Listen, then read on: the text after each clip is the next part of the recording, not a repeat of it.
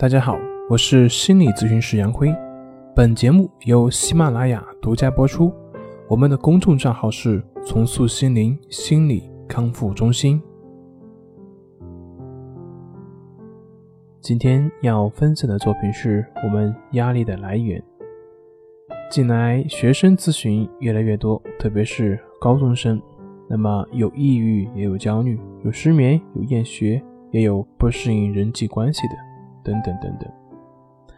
那么排除一些非常严重的神经症的问题，那么大部分人的这些压力来自于哪里呢？那我们今天就一起来聊一聊压力的来源。很明显，压力都是外界的环境所给予我们所施加到的。当我们不能很好的适应外界的环境的时候，就会感觉到有压力。但是为什么在同样的环境下，每个人应对压力的反应会不同呢？那么他们的区别又是什么呢？我们的压力大多来自于自我的要求，也就是通过现实来达到自己所想要的。我们在事情未开始之前，就会给自己一个预期或者是一个目标，这是我们所以能够成长而不断进步的动力。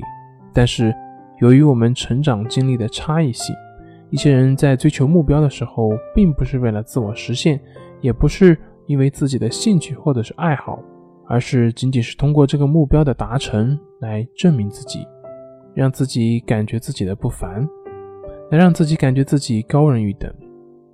那为什么呢？其实这背后就是因为自己感觉自己没有价值。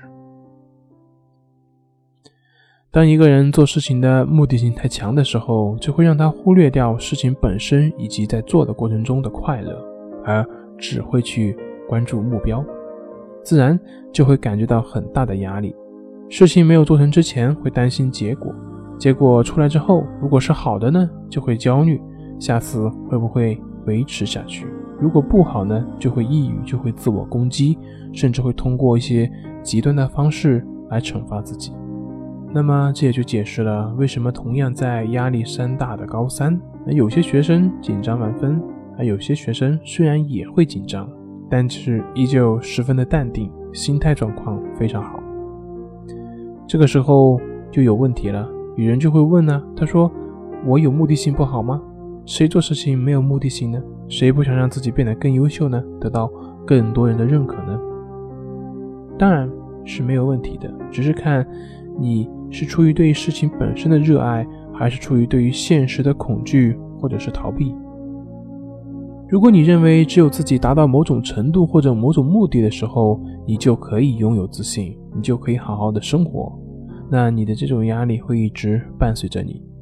从心理学的角度来说，这种逃避的需求的本身就是自我价值感的丧失。我们以为这样就能获得自我的价值，可是现实是，自我价值感并不是通过外界的认同所能获得的。即便是这个事情满足了你的自念，让你获得了自我价值，可是，在下一个的事情上，你还是会产生类似的紧张和恐惧，还是会害怕失败，不能接受失败。这也就是说，这个压力的诅咒一直会跟着你。那我们怎么办呢？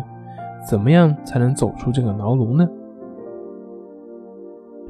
面对真实的自己，看到自我的价值的不足，承认自我的价值不足，不再去试图去掩饰自己的不足。自己没有自信、自卑，这些本身都没有问题。只有当你不能接受自己的自卑，不能接受自己的缺点的时候，这些才是问题。